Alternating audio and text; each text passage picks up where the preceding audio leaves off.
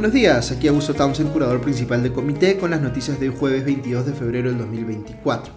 Espero estén muy bien. Ayer les pasé vía WhatsApp y por correo una carta en la que les anuncio formalmente la decisión que hemos tomado en comité de pasar a un modelo de contenidos abiertos con el fin de ampliar nuestro alcance e impacto.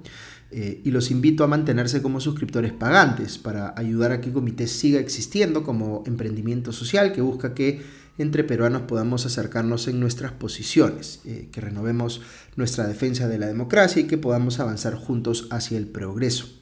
Quienes se mantengan como suscriptores, para lo cual solo deben pagar la membresía anual simbólica de 120 soles, eh, seguirán recibiendo de nosotros un servicio personalizado con envíos directos vía WhatsApp y acceso gratuito a los eventos virtuales y presenciales que estamos preparando para ustedes.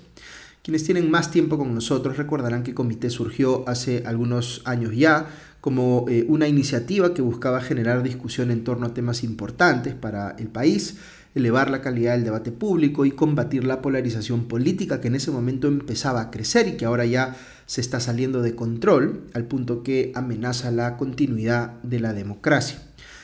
Yo siempre los he visto a todos ustedes como miembros de una comunidad que está, al igual que yo, preocupada por estas cosas y que cree que el Perú necesita medios independientes como el nuestro, enfocados precisamente en asegurar la sostenibilidad de nuestra democracia y en impulsar un nuevo sentido de ciudadanía responsable. Algunos nos apoyan eh, no solo como suscriptores individuales, sino que han comprometido a sus propias organizaciones en la tarea de difundir nuestros contenidos para inculcar valores democráticos y asumir la responsabilidad de mantener bien informadas a las personas que trabajan eh, en sus organizaciones. Así que este es el momento de pedirles, si ustedes están preocupados como yo por lo que pueda pasar en el país en la elección del 26, eh, el momento de empezar a trabajar es hoy, por no decir ayer. Si queremos que la democracia no esté en juego en esa elección, eh, el momento de hacer algo al respecto para eh, digamos, hacer un esfuerzo real que eh, lleve a los peruanos a estar mejor informados y un mejor entendimiento de por qué necesitamos defender la democracia, pues como les digo, es hoy. Ahora más tarde les voy a pasar un enlace a un formulario en el que les preguntaré si desean seguir apoyándonos como suscriptores pagantes o amigos del comité, como yo prefiero llamarle. Y por supuesto, si quieren involucrar a sus organizaciones para eh, ayudarnos a llegar con nuestros contenidos a más peruanos, eso sería infinitamente valorado. Yo sé que muchos de ustedes se preguntan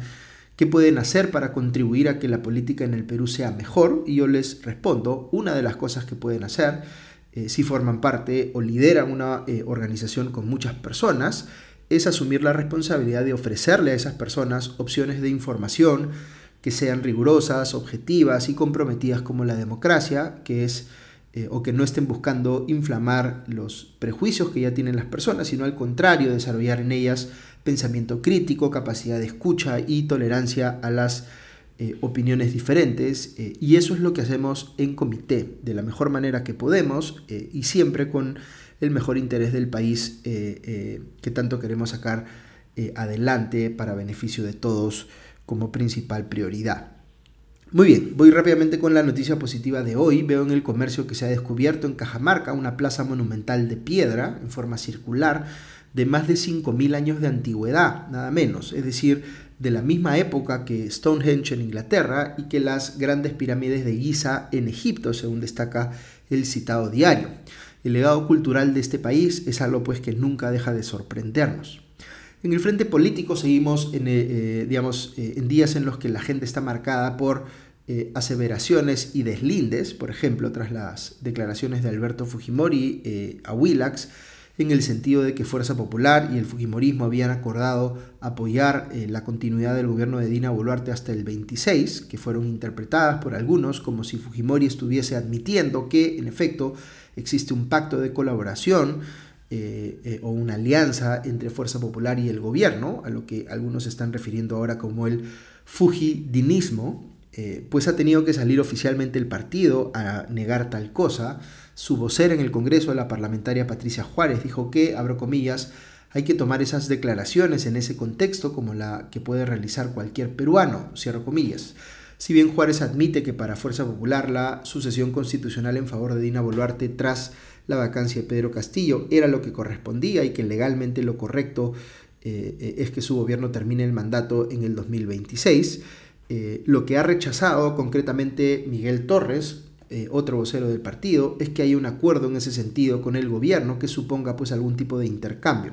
Según Torres, la posición de Fuerza Popular es que es de, entre comillas, completa y absoluta oposición. La congresista Marta Moyano, por su parte, recalcó que Fuerza Popular, entre comillas, toma decisiones colegiadas. Dicho en sencillo, no es que Alberto Fujimori haya salido de la cárcel y ahora esté él eh, eh, siendo el que determina qué hace o deja de hacer el partido, sino que éste tiene sus instancias de decisión que, según Moyano, van más allá de la familia Fujimori. ¿Por qué es peligroso para el Fujimorismo admitir algún tipo de alianza con el gobierno? Pues porque a medida que vaya deteriorándose más la aprobación ciudadana del gobierno de Dina Boluarte, y sabemos que esta ya es eh, muy baja, eso puede perjudicar las eh, propias chances electorales del Fujimorismo porque eh, se le va a asociar con esa mala performance. Entonces, tarde o temprano, lo que va a tener que hacer el Fujimorismo por conveniencia política, a medida que estemos más cerca de las elecciones, es buscar más bien pelearse con el gobierno para mostrar distancia de él y de su desaprobación. Mientras tanto, lo que veo que está ocurriendo hoy mismo es que algunos periodistas están dándole mucho crédito a la posibilidad de que Alberto Fujimori sea candidato presidencial en el 2026. Creo que esto es más una revelación de los eh, propios deseos de esos periodistas que una eh, hipótesis verosímil. La política peruana siempre puede traer sorpresas, eso ya lo sabemos, pero yo veo altamente improbable que Alberto Fujimori siquiera considere ser candidato, no solo porque no está en condiciones de salud como para asumir una postulación a la presidencia, eh, sino además porque legalmente no queda claro que pueda hacerlo. Eh, si decidiera ir por ese camino, yo creo que el daño que le estaría haciendo a su partido, si realmente le interesa que esté viva más allá de él, sería eh, incalculable. Y yo diría que esto aplica también a la propia Keiko Fujimori, la discusión que deberían estar teniendo los militantes de Fuerza Popular en estos días es si pueden tener un candidato a la presidencia que no se apellide Fujimori, o en todo caso una alianza detrás de la candidatura de alguien más a la que se puedan plegar, que sí es algo que, eh, si mal no recuerdo, Keiko Fujimori ha eh, mencionado como posibilidad. Sobre Marta Moyano, a quien mencioné, eh, esta ha salido a defenderse de la imputación de que podría haber incurrido en el delito de tráfico de influencias al reconocer que le mandó a decir a Patricia Benavides a través de Jaime Villanueva que eh, sacara a los fiscales Rafael Vela y José Domingo Pérez. Eh, Moyano está de alguna manera tratando de reinterpretar sus propias palabras o ha dicho que no ve un problema en haberle transmitido esto a Villanueva porque, abro comillas, los políticos nos podemos reunir, cierro comillas. Eh, y sí, es obvio que los políticos se pueden reunir, esto no es en sí eh, un problema, el problema es si en el marco de una reunión piden o sugieren algo que no corresponde, porque es ahí donde se puede cometer, por ejemplo, el delito de tráfico de influencias. Lo que está dando a entender Moyano equivocadamente es que ella puede pedir lo que sea eh, en una reunión y no pasa nada porque lo hace en su condición de política. Repito, el tema no es si es válido reunirse o no, el tema es qué pidió o sugirió en una reunión y si eso específicamente es legal o no. En mi opinión, sí hay una imputación sólida de tráfico de influencias en su contra, por lo que ella misma ha reconocido que le pidió a Villanueva. Yo diría además que, aunque no esté legalmente impedida de eh, haberse reunido con Villanueva, la sola reunión con el entonces asesor de la fiscal de la Nación eh, era una imprudencia política muy grande, considerando que su partido y su lideresa estaban siendo investigados por la fiscalía en ese mismo momento. Sigo con algunas cosas sobre Villanueva. Después de la renuncia del miembro de la Junta Nacional de Justicia, Henry Ávila, por una supuesta negociación con el entonces ministro castillista de Justicia, Félix Chero, revelada por Villanueva. El que ha salido a negarlo todo es el propio Chero, quien eh, ha dicho que, abro comillas, jamás he tenido conversaciones de ese tipo, cierro comillas.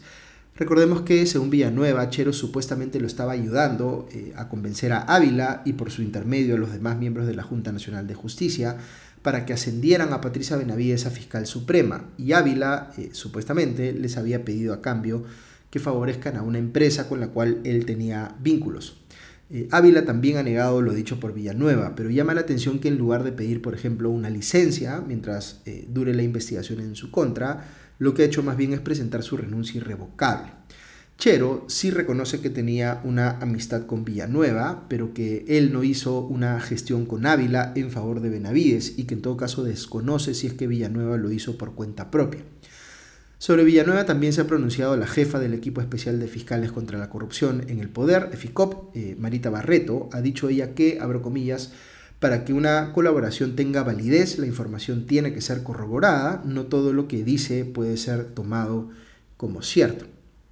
También se pronunció sobre el caso del director de IDL Reportero, Gustavo Gorriti, de quien dijo, abro comillas, yo no conozco al señor Gorriti, el señor fiscal de la Nación tampoco, para incluir a una persona tiene que haber hechos de contenido penal. Si el señor Gorriti ha cometido delitos o hay indicios de que ha cometido delitos, hay que investigarlo. Cierra comillas.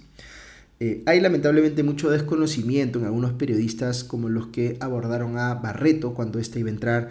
ayer al Ministerio Público. Por ejemplo, uno le pedía a ella que calificara como delincuentes a las personas que eh, ella está investigando. Y Barreto responde apropiadamente que no son delincuentes mientras no tengan una sentencia condenatoria, que hoy son investigados que tienen derecho a la defensa. Esa es una respuesta legalmente indisputable, pero el periodista quiere mostrar a Barreto como si estuviera de alguna manera apañando a esas personas.